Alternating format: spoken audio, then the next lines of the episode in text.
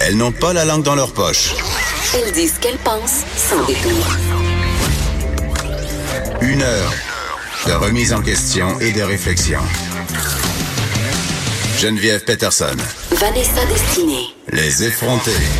Tout le monde, j'espère que, vous allez bien. Euh, on a une grosse émission aujourd'hui, Vanessa. On va avoir Catherine Dorion très bientôt, dans quelques minutes. Donc, je voulais vous le dire, euh, Catherine qui euh, est allée tout aisselle devant hier euh, sur les médias sociaux, une aisselle non rasée, évidemment, en l'honneur du Mépoil. On aura l'occasion de lui parler. J'imagine qu'elle a brisé l'Internet. Euh, Ben, c'est pour ça qu'on la reçoit. Et peut-être même québécois. Exactement. Euh, mais avant, on se parle un peu météo. On, on est tout le temps avec la météo ici. On se dit, Ah, on va pas parler de météo. Et hier, je voulais faire un sujet. Finalement, on l'a fait sauter, mais on n'aura pas d'été, Vanessa. C'est pour ça qu'on porte tous notre linge d'automne ce matin. hein. On est habillés comme si euh, j'ai presque mis mon habit de skidoo. C'est vrai, parce que Environnement Canada nous annonce un été tardif, un été froid et un été en dents de scie. Pluvieux, donc vous comprenez qu'on n'est pas capable en ce moment d'avoir plus que 24 heures de soleil, n'est-ce pas? Euh, on l'a vu, n'est-ce pas? Ça, on, a, on a eu comme non, on a eu deux belles journées de suite, je dois le dire, dimanche et lundi. Mais évidemment, Mais on est les paye très cher. Ben oui, on est puni pour ça, Geneviève. On tombe à moins 20. Est-ce que tu penses qu'on pourrait appeler euh, Jeff Fillion pour qu'il nous confirme que le réchauffement climatique, c'est une invention de la gauche? Probablement, probablement. Lui, il est là-dessus depuis très longtemps. Le Jeff Fillion, il accumule les preuves, c'est-à-dire les commentaires des autres euh, animateurs de radio euh, qui passent avant lui au micro, puis il collige ça et puis il met ça ensemble là, pour nous prouver euh, qu'on n'est pas responsable en ce moment du réchauffement clim- climatique. C'est la faute de tout le monde sauf des humains. Mais on a quelque chose de nous, les Québécois, avec la météo, évidemment, parce qu'on habite un pays nordique, donc on est souvent euh, aux prises, à- on, on subit cette météo-là, et tout particulièrement l'été, quand on sait que la plupart des gens ont deux semaines de vacances.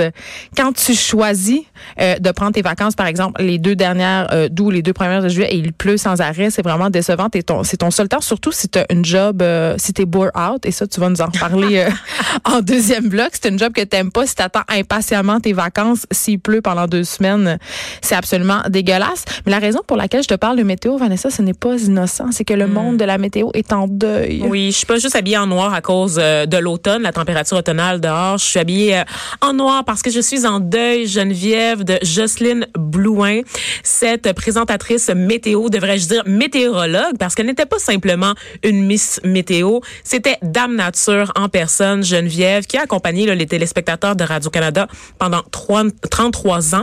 Elle est décédée euh, lundi en après-midi d'un cancer à l'âge de 68 ans et c'est trop tôt, c'est trop tôt pour Mais c'est tôt et c'est triste parce que évidemment c'était une grande dame la télé qui a formé beaucoup de, de journalistes, des météorologues justement. a inspiré beaucoup de personnes. Elle- Toi tu l'as rencontré, je pense. Je lui ai parlé en fait au téléphone. J'ai jamais eu la chance de la croiser parce que vous savez, bon, j'ai travaillé à Radio Canada. J'ai jamais eu la chance de la croiser dans les, les corridors parce qu'elle était déjà à la retraite quand j'ai commencé euh, ma carrière de jeune journaliste.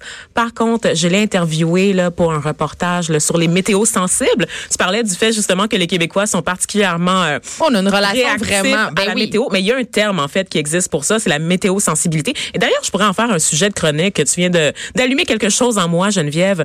Je vais, porter en fait le flambeau de, de Jocelyne Blouin. Et donc une femme tellement, tellement chaleureuse, tellement généreuse et aussi avec un très bon sens de l'humour, assez aiguisé. Il y avait euh, un petit côté très espiègle. Elle avait une belle chimie avec Raymond Saint-Pierre. Je m'en rappelle tellement. Il y avait même euh, oh, des rumeurs. C'était comme, euh, c'était comme Pierre Bruno et Colette. Oh, il y avait, il y avait une relation euh, symbiotique. Et Elle a euh, fait j'allais- 15 000 bulletins, Ben, Geneviève. oui, et tu, montrais tantôt, puis on le mettra peut-être sur la page Facebook des effrontés, un vidéo de Jocelyne Blouin à ses débuts. On la voit littéralement avec une baguette de bonne fée euh, qui pointe la carte du Québec. Ce que je trouve intéressant avec cette dame-là, oui, euh, c'est que non seulement c'était une vraie météorologue, et là on n'enlève rien au Miss Météo, Ben c'est qu'elle ne correspondait pas non plus nécessairement aux standards physiques euh, qu'on se fait d'une Miss Météo. Euh, Puis tu me disais avant l'émission, et là, ce n'est pas vérifié, ce n'est pas vérifié. Hmm. Nous allons le vérifier. Vanessa, journaliste, elle y tient.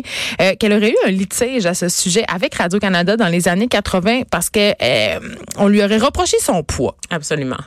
Donc, j'ai vu ça passer sur les réseaux sociaux. Des gens qui ont suivi sa Ou qui- carrière qui depuis le- réagissaient hier. qui réagissaient à son décès, n'est-ce pas?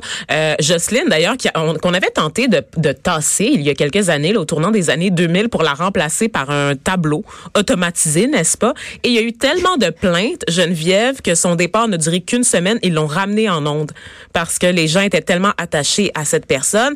Et donc, les auditeurs, les téléspectateurs qui ont des souvenirs là, de Jocelyne Bouin, qui se rappellent qu'à un certain moment, c'est ça, on l'avait également tassé en raison de son poids.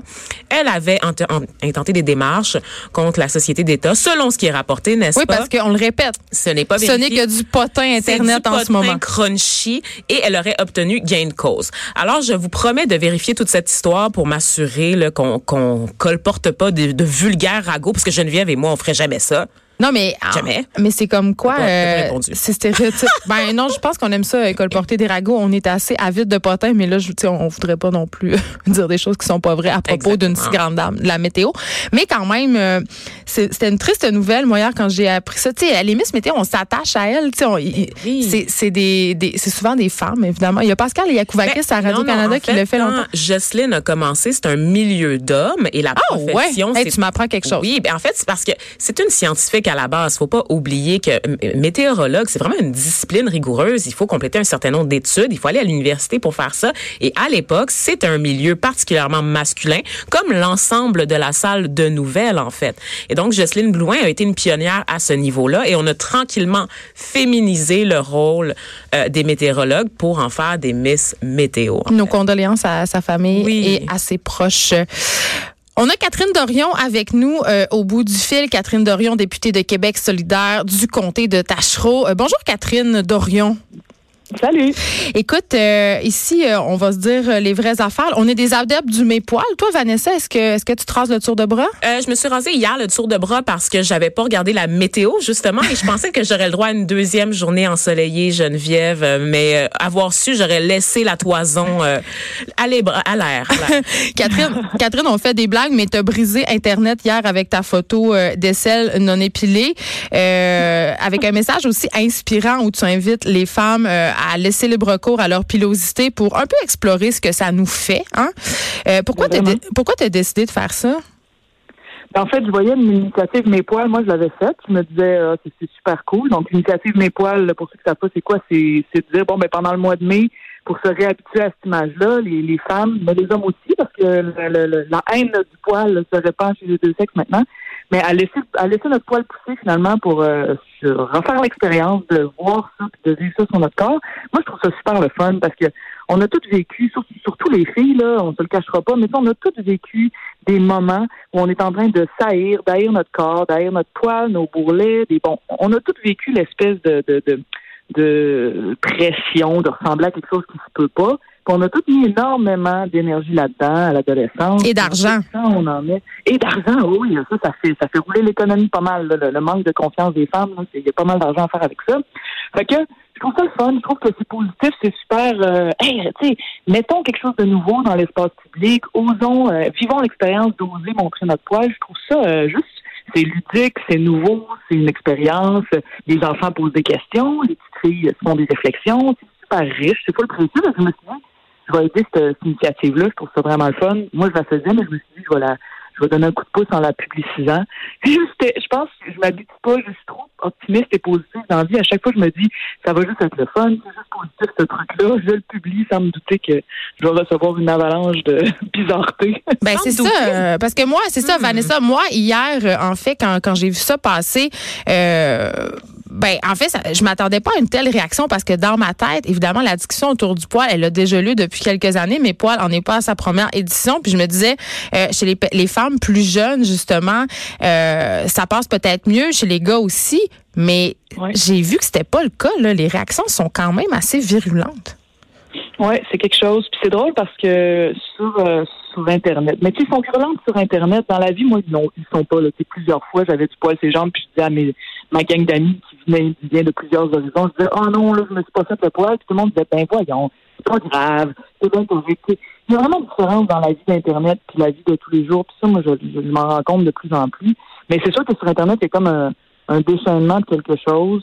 C'est drôle parce que c'est souvent le même type de personne qui dit que, par exemple, le voile est un instrument d'oppression de la femme, puis que ça n'a pas de bon sens de forcer des femmes à faire quelque chose. Fait, tu es en train de, de, de des filles qui ont décidé de, de fixer leur poil. Tu sais, il y a, y a, une réaction.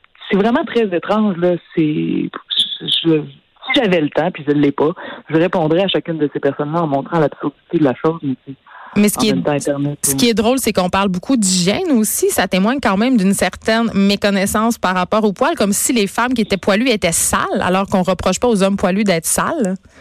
Non, donc c'est ça. c'est il y a vraiment un enjeu féministe de ce côté-là, qui est un traitement complètement inégal. Puis aussi le fait que, hey, tu sais, se raser, s'épiler, avoir des boutons de poils qui repoussent, euh, des, petites plaies de, rasage sur les jambes. En... Excuse-moi, j'ai une autre ligne, c'est gênant. Sur les jambes et, euh, euh, en dessous bras, là, là, pour les plus jeunes, euh, le pubis aussi, c'est comme rendu inacceptable que, pour toute une génération d'adolescentes, c'est rendu comme super gênant d'oser se laisser le poil de pubis. Puis comme tu disais tantôt, toute la, tout l'argent qu'on met là-dedans, puis toute, euh, toute la, la pollution, le plastique, euh, les, les produits chimiques, euh, tu sais, ça finit plus. J'ai envie qu'on se pose une question ensemble, Catherine. Puis c'est une question à laquelle j'ai pas de réponse, puis j'y réfléchis souvent. Est-ce qu'on peut être féministe et s'épiler? Ben oui, ben moi je m'épile normalement, là. Je faisais le mes poils, parce que je fais le mes poils. Je suis pas, tu sais, euh, c'est pas celle qui, qui va le faire à l'année longue. Peut-être un jour. Pour l'instant, c'est justement pourquoi le mes poils est important, je trouve, c'est que c'est ça se dit, ben faisons-le tout le monde en même temps.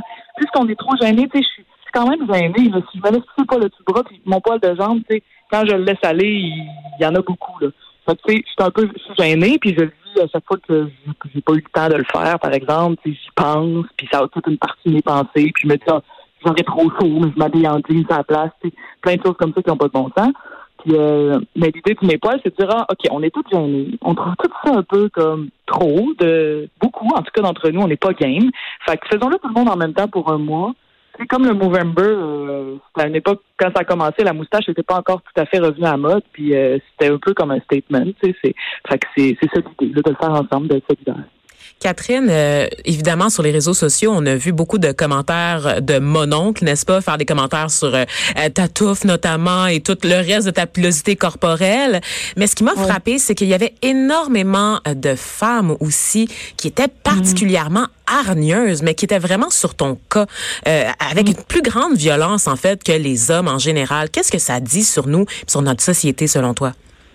Je pense que c'est, euh, je pense que dans toute société, puis tu sais, je, je, je me laisse, je comme en pardonne ou, ou même accepte la, la, la réactivité de toutes ces personnes-là parce que je pense que dans toute société, il y a du monde qui sont mal à l'aise et qui ont peur de quoi que ce soit qui puisse transformer leur environnement, qui sont des gens plus insécures, qui veulent, qui voient le changement comme quelque chose de, de dangereux pour eux. Tu sais, mon grand-père, euh, qui aurait 95 ans aujourd'hui, me racontait que quand il était jeune, il embarquait dans ces affaires-là. Mais c'était quoi? C'était ce même type de personnes-là qui disaient Oh, regarde, une femme divorcée.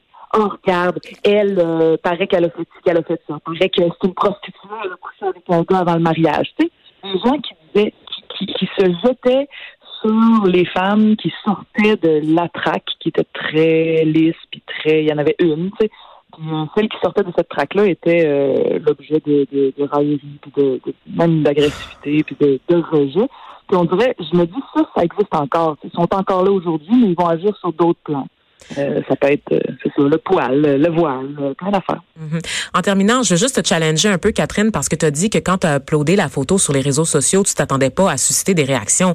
À un moment donné, je sais qu'on est tous dans nos bulles Facebook, dans notre environnement où est-ce que c'est très très hip, très moderne, limoilou, let's go, mais j'ai l'impression que quand même tu devais t'attendre à ce que ça cause des remous là. Je peux pas croire que tu t'attendais à Ouais. rien. Tu Oui, savais que t'allais être savais, mais- virale. Ce qui me, euh, non, je ne pensais pas que ça allait être viral. Moi, je suis tant mieux. Je tant mieux. Mes poils vont avoir un petit, peut-être l'année prochaine, on va, je vais donner un coup de pouce un petit peu à la hauteur de ce que je peux. Mais euh, je pensais pas que ça allait être à ce point intense ou important. Tu sais, je me disais, ça va pogner un peu, puis c'est tout. Puis ça, j'ai souvent cette surprise-là. Je vais finir par m'habituer, puis, puis je sais pas, en fait. Je trouve ça vraiment difficile de savoir. euh. Mais l'affaire qui me fait le plus de, qui me fait le plus réfléchir, que ça à quoi je m'attendais vraiment pas, c'est qu'autant de gens disent, euh, oh, euh, on aime, on peut aimer ou pas ce que vous faites, mais là, c'est n'importe quoi. Euh, genre, on ne devrait pas payer une députée pour qu'elle fasse ça, ou est-ce que tu n'as pas mieux à faire? Ben, se laisser pousser le poil. femme, là. Ouais, puis oui, oui, c'est ça, justement. Je n'ai pas pris du temps à me l'enlever, mais aussi comme si moi, je n'étais qu'une députée 24 heures sur 24, 7 jours sur 7, puis que tout ce que je faisais respirer, là, c'était à cause de tes impôts. Tu sais, relax, là. Je une femme comme une autre, puis je trouve que les députés sont, à cause de leur poste, soumis à encore plus de, sont encore plus scrutés tout ce qu'ils font.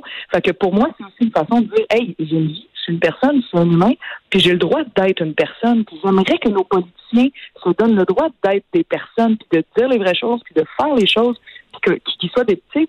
C'est comme si on me disait, non seulement en tant que femme, faut que tu rentres dans le rang, mais en tant que député, là, vraiment, là, ça n'a pas de classe que tu sois pas absolument euh, tu sais euh, lisse puis que, que, tu dépasses à ce point-là ça n'a pas de classe ben excuse-moi c'est un être humain c'est pas parce que je suis une femme que que tu sais euh, faut que je fasse aucun remous sinon j'ai pas de classe tu sais je peux tu ben, tu as tout à fait raison. Tu peux, Catherine, tu peux. Oui, euh, et nous, on va continuer à, on va continuer à pas s'épiler le tour de bras. Merci beaucoup de nous avoir parlé, Catherine Dorion.